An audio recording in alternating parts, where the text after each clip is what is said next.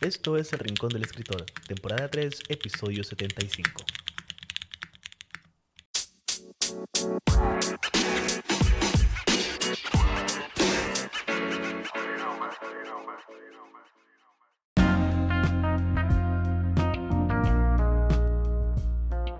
Bienvenidos a un nuevo episodio del Rincón del Escritor. Espero que se encuentren bien junto a sus personas favoritas y que estén escribiendo y leyendo libros que inspiren y que les motiven a escribir mucho más. Yo sigo enfrascado en la Nueva York de 2140 del autor Kim Stanley Robinson y estoy tomándome mi tiempo porque es una lectura larga y algo exigente en cuanto a las descripciones.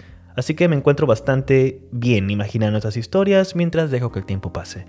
En este episodio hablaremos sobre las ideas que han ido desarrollándose a raíz de estas semanas de descanso y también a raíz del anuncio de la campaña de Kickstarter de Brandon Sanderson, sobre la cual solo me enfocaré en el hecho de haber escrito 5 novelas en 2 años. Vamos a hablar un poco de disciplina ahí, porque tal como lo escuchan, Brandon Sanderson escribió 5 novelas en el 2020 y el 2021, Hablaremos realmente de dedicarse a escribir esa historia que queremos y en considerar los primeros intentos de la historia que queremos contar como la única manera de poder escribirla. Hablaremos de, nuevamente, disciplina y de cómo mantener las ganas de seguir escribiendo esa historia que hemos empezado. Así que vayan por un poco de café o infusión de frutos rojos, sírvanse algo para comer y comencemos. Yo soy Jairo Morales y esto es El Rincón del Escritor.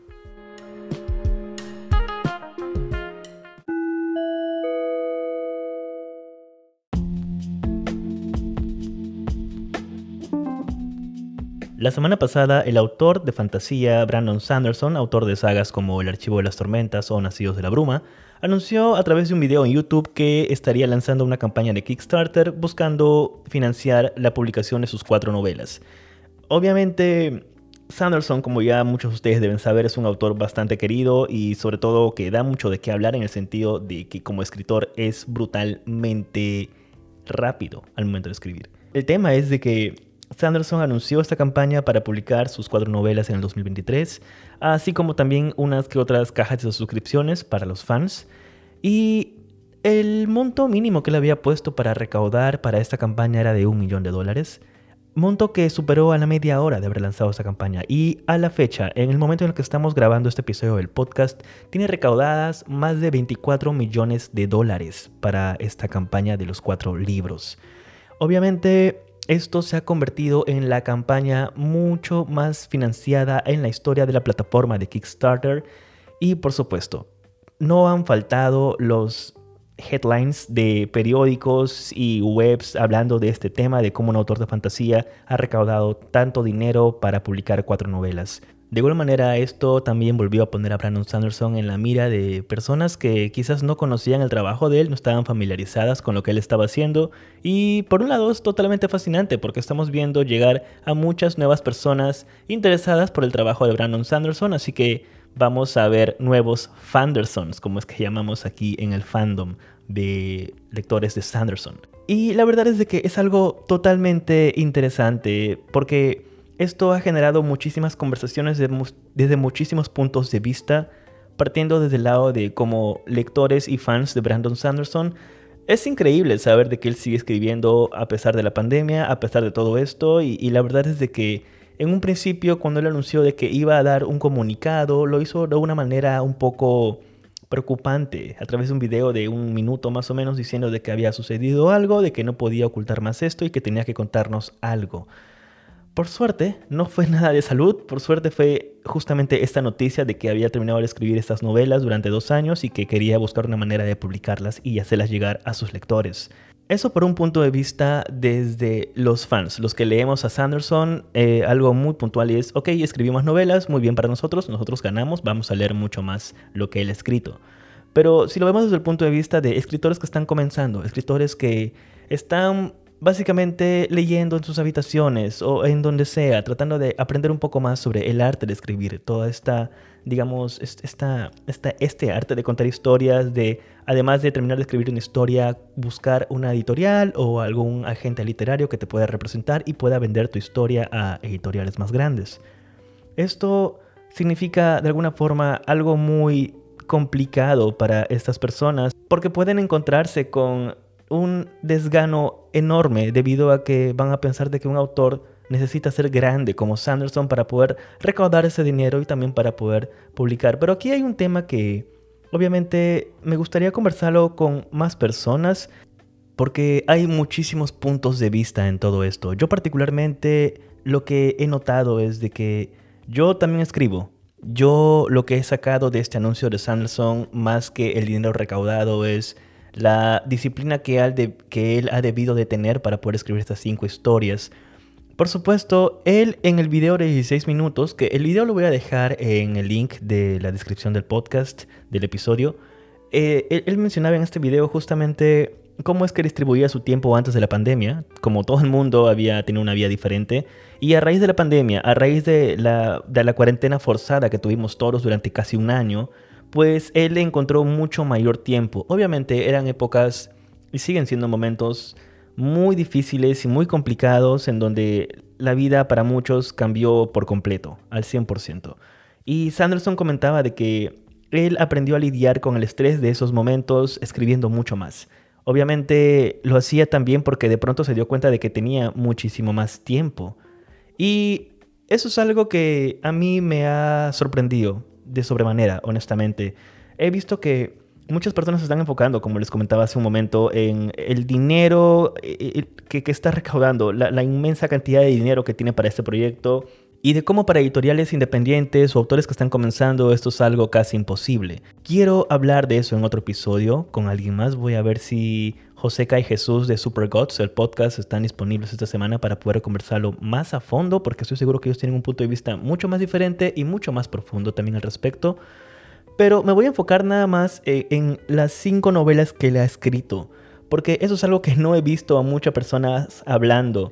Sanderson ya de por sí era conocido por la manera en la que él escribía las historias. Tenemos novelas como El Archivo de las Tormentas, que son novelas que no bajan de las mil páginas y son novelas que él ha ido escribiendo a un ritmo bastante acelerado durante los últimos 5 o 6 años.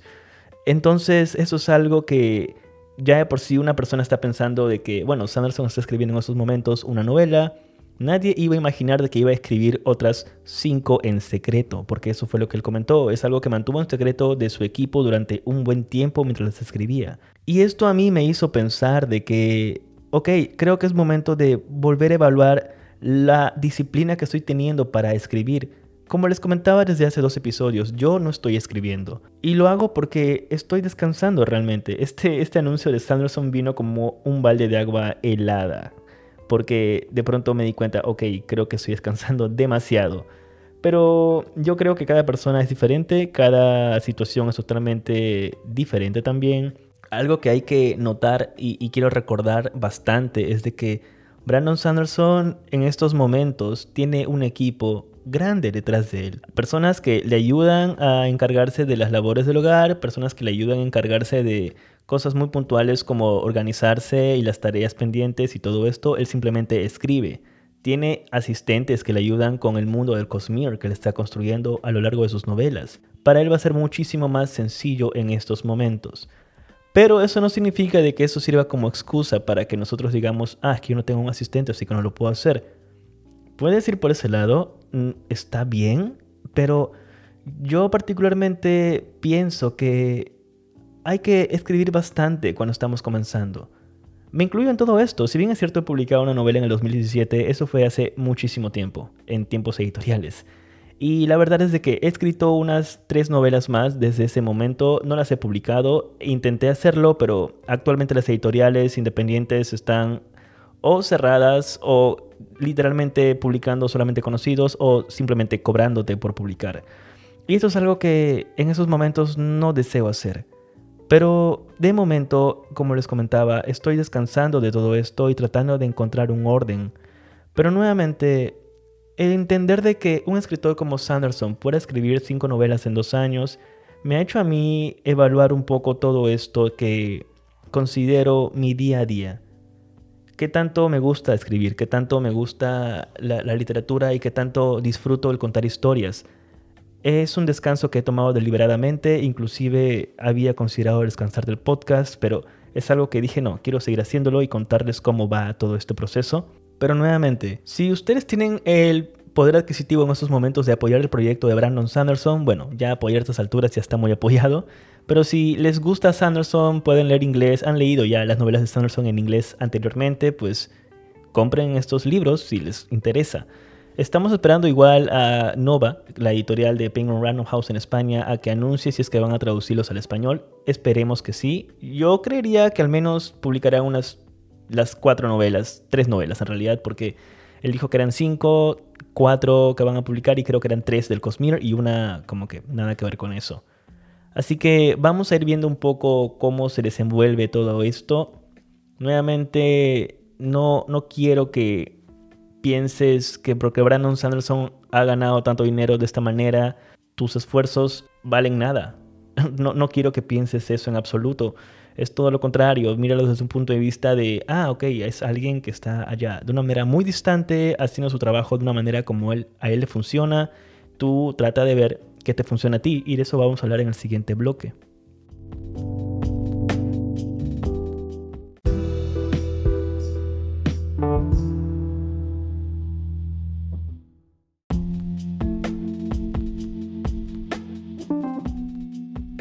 como les contaba, todo esto de Sanderson me ha llevado a pensar bastante qué es lo que estoy haciendo en estos momentos como escritor. Alguien que tiene un podcast de escritura debería estar escribiendo. Eso es lo que pienso al menos. Pero también soy de la idea de que hay que descansar muchas veces. Hay que darse un tiempo para poder realmente estar bien con uno mismo, sobre todo si no sabes estar bien contigo mismo, contigo misma, dentro de tu mente, dentro de tu cuerpo, va a ser casi imposible que escribas. A menos que la escritura sea la manera en la que tú estás intentando encontrar respuestas a tus problemas. Si es así, perfecto, entonces escribe todo lo que tú quieras. Pero particularmente siento que yo ya he pasado por esa etapa en donde escribía todo lo que tenía dentro de mí, todo lo que me causaba tristeza, melancolía, depresiones y todo esto y ahora estoy en una especie de tratar de limpiar un poco todo lo que tenía dentro para poder contar historias que quiero contar.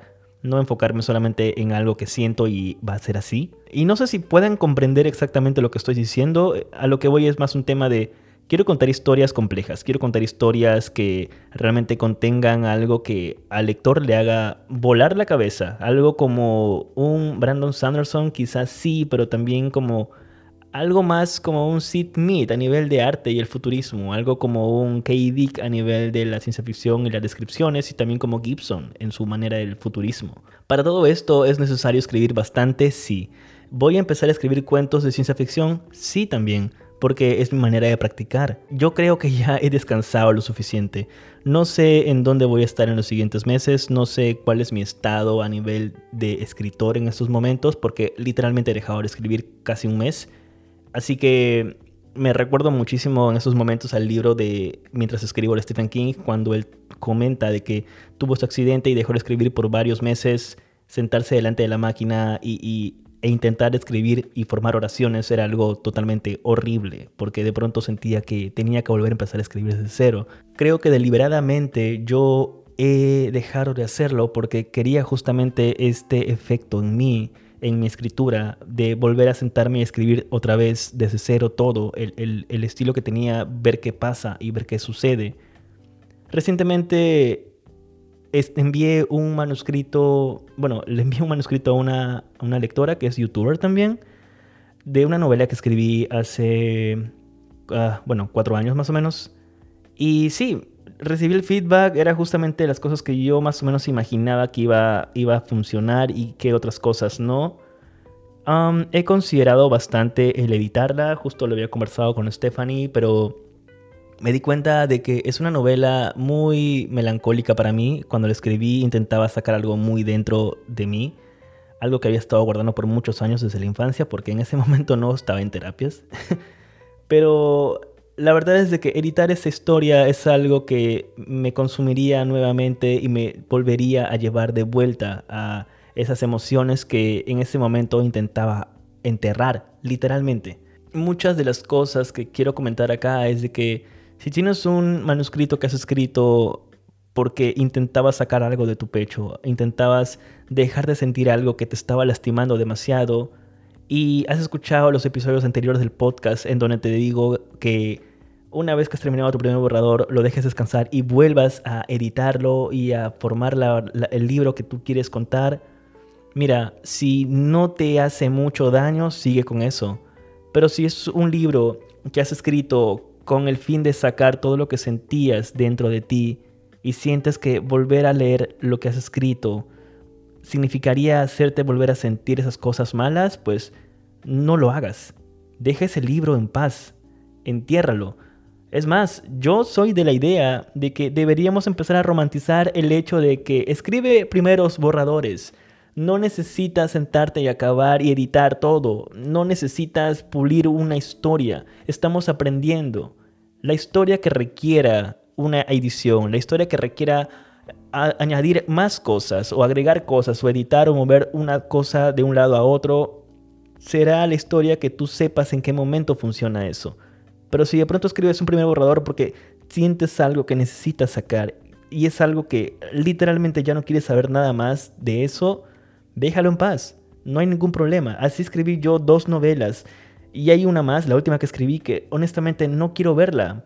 Pero por momentos me acuerdo y pienso creo que la podría ser mucho mejor si es que cambio ciertas cosas.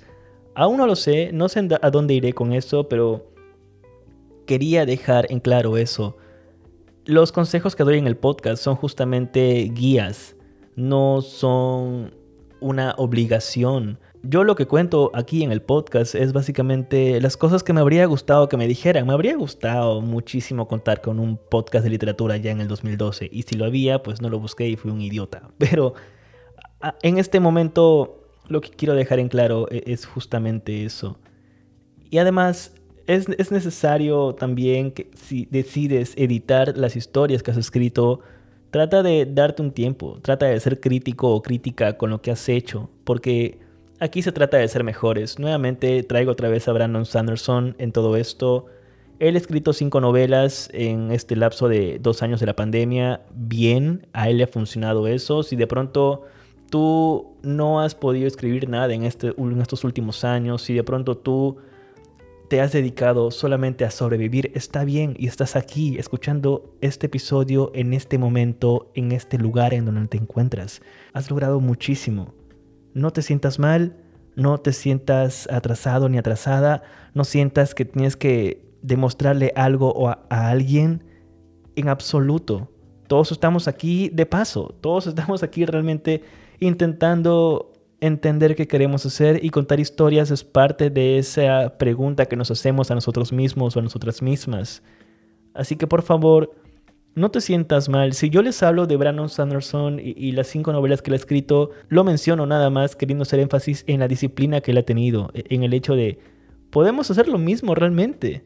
No necesariamente novelas de mil páginas, pero sí pequeñas novelas de 60, 50 páginas, que son relatos, o de pronto algo de 100 o 150 páginas y no necesitas editarla si no quieres. No hay problema. Eventualmente encontrarás una historia que te dirá, ok, esto sí necesita ser editado, porque me gusta muchísimo y me gusta hacia dónde apunta.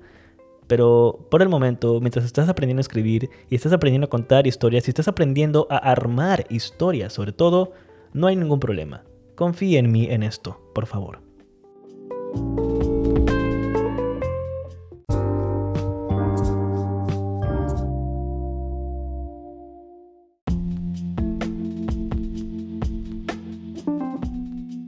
Como les contaba al inicio, estuve descansando estas semanas de la escritura, aunque no sé cómo se supone que se logra eso, porque a veces uno nota cosas, ¿no? Eh, pero yo particularmente decidí solo leer, me decidí a leer libros, me decidí a despejar mi mente, a trabajar en guiones para el podcast y también en videos para YouTube y TikTok, quizás por eso es de que me han visto mucho más activo ahí, también en Instagram. Y, y sí, es algo que me he dado cuenta de que me gusta mucho editar estos videos, el poder trabajar guiones e ideas. Siento que le estoy agarrando un poco más el gustito a esto que se trata de crear. Por supuesto, va a estar interesante volver a encontrar eh, ese orden cuando comience a escribir nuevamente. Como les contaba, particularmente voy a intentar escribir cuentos otra vez porque es mi manera de poder aprender otra vez de todo esto. Siento que he destruido los cimientos sobre los cuales he estado construyendo los últimos 10 años, así que esto está interesante. No tengan miedo de empezar, no tengan miedo de volver a comenzar. Si sienten que vienen avanzando muchísimo, pero sienten que no van hacia ningún lado o de pronto no son felices, no tengan miedo de destruir todo, de prenderle fuego a todo y volver a construirse desde cero. Como Bruce Wayne cuando prendió fuego a la mansión y volvió a construir todo desde cero para que la baticueva sea muchísimo mejor. Y hablando de Batman, he ido al cine con Stephanie ver The Batman la de Robert Pattinson, y honestamente debo decirles de que Pattinson es un amor. Yo siempre tuve fe. De hecho, ya que lo mencioné, vayan al canal de YouTube de Jesús en donde ha hablado muchísimo de, de Batman, de esa película, tanto con spoilers y sin spoilers. También habla de los cómics en los cuales se basa toda esta historia. Y les prometo de que tiene un contenido muy, muy, muy bueno. Si ustedes están intentando leer no solamente libros, sino también novelas gráficas, cómics y mangas. Nerd Geeks es un canal en donde van a aprender demasiado. Y tengan mucho cuidado también, porque siempre que van a sus canales, bueno, yo siempre que voy a ese canal, termino pidiendo cosas y, gasto mucho dinero, porque muchas novelas gráficas son caras. Pero nuevamente, el contenido que hace Jesús es totalmente increíble. Y también si de pronto están trabajando y quieren que algo les acompañe, como ya lo comenté antes, el podcast de Super Gods de Jesús, justamente junto a Joseca, hablan mucho de estas cosas también. Y volviendo al tema de The Batman, me encanta muchísimo la historia, me ha encantado y, ya como ya lo deben suponer, el soundtrack es hermoso. Me enfoqué muchísimo en el soundtrack. Siempre que voy al cine trato de ubicarme en una, en una posición en donde ahí los audífonos están cerca porque me encanta sentir esos bajos y justamente cosas que van junto con la película. Y para esta película eso sucede y es totalmente increíble. Me gusta mucho esta sensación de cuando sales del cine, después de ver una buena película, de pronto comienzas a sentir ganas de escribir mucho más. De pronto da ganas de, ¿sabes qué? Vamos a casa, quiero pegarme de frente a la laptop y, abrir el Scrivener y escribir lo primero que tenga en mi cabeza porque se me ocurrió algo interesante, porque de pronto siento estas ganas de querer contar lo mismo que han contado en esta película. Me pasa muchísimo. De hecho, ya me, pasa, me ha pasado muchísimas veces que luego de ver una película me quedo en silencio y, puedo notar como Stephanie se queda mirándome, no sé qué pensará, pero gracias a los dioses que hay este entendimiento de su lado en donde sabe que estoy pensando en la historia, pero no estoy escribiendo, no, no he estado escribiendo desde hace mucho, mucho tiempo, honestamente, y creo que extraño mucho hacerlo no sé si tengo miedo de volver a empezar, no sé si tengo miedo de todo esto, pero si es miedo está bien. El miedo significa que es algo que no has hecho hace mucho tiempo o es algo nuevo. Así que simplemente atrévete a hacerlo. Atrévete a escribir esas historias que tú quieres y, ya está. Pero volviendo al tema de escribir cuando uno ve una película porque está inspirado o inspirada, es algo que trato de explotar mucho más. Últimamente estoy viendo también dramas coreanos. A mí me encantan muchísimo los dramas coreanos. Como ya lo comenté en episodios anteriores, para mí los guionistas y storytellers coreanos son los mejores que hay en el planeta por la manera en la que estructuran sus historias y la manera en la que giran los argumentos de tal forma que a mí siempre me sorprende. Un ejemplo claro es de que Parasite es una muy buena película hasta la fecha, sigue siendo muy buena.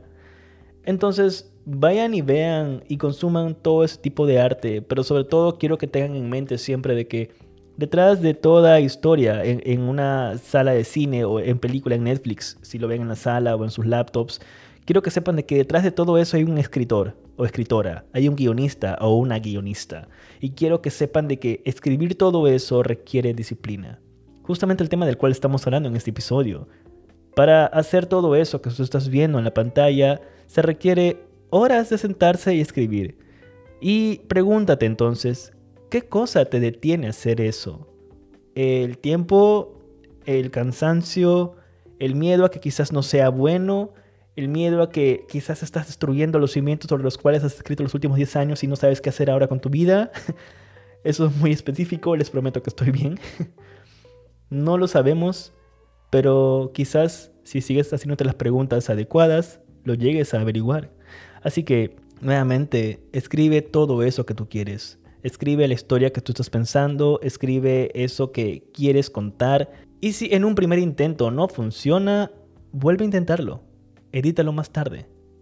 Obviamente recuerden de que si de pronto la historia que han escrito es una historia que lastima, eso entiérrenlo y olvídense de eso y continúen con la historia que están haciendo.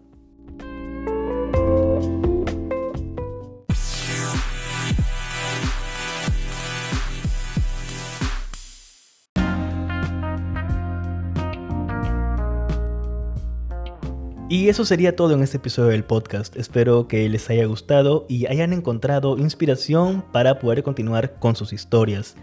Recuerden que pueden valorar, poner estrellas al podcast en Spotify y Apple Podcasts. Dejen comentarios si gustan. Todo esto va a ayudar a que el podcast llegue a más personas. Si desean contarme lo que están leyendo o qué les ha parecido el episodio, me encuentran en Instagram y en TikTok como Jairo Morales Books. Y recientemente estoy subiendo videos a YouTube en donde hablo de los libros que he leído. Pasen y saluden. También me encuentran como Jairo Morales Books. Y las recomendaciones de este episodio son las siguientes. En película, les recomiendo ver Baby Driver dirigida por Edgar Wright. Esta es una película que yo tengo la teoría, primero se hizo el playlist, porque es una película que funciona muy bien con un playlist totalmente fascinante, como toda película de Edgar Wright. Así que si no la han visto, por favor, vayan y véanla. Eh, aquí en Perú al menos está disponible en Netflix. En cuanto al libro, recomiendo Material Sensible de Neil Gaiman. Este es un libro de cuentos que salió hace ya algunos años y tiene cuentos totalmente interesantes. Obviamente hay algunos cuentos que así perturban bastante, así que tengan mucho cuidado. Por eso el título se llama Material Sensible o Trigger Warning, básicamente en inglés.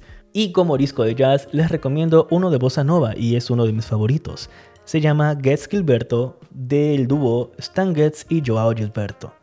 Es uno de mis discos realmente amados. Adoro, adoro muchísimo este disco. Para mí es un disco que suena todos los domingos mientras desayuno, tomo café y estoy acompañando a Stephanie. Vayan, escuchen este disco, les prometo que les va a encantar. Hay básicamente está la pieza más famosa de todo el bossa nova brasilero y es La chica de Ipanema, que bueno, seguramente la han escuchado sin que se den cuenta.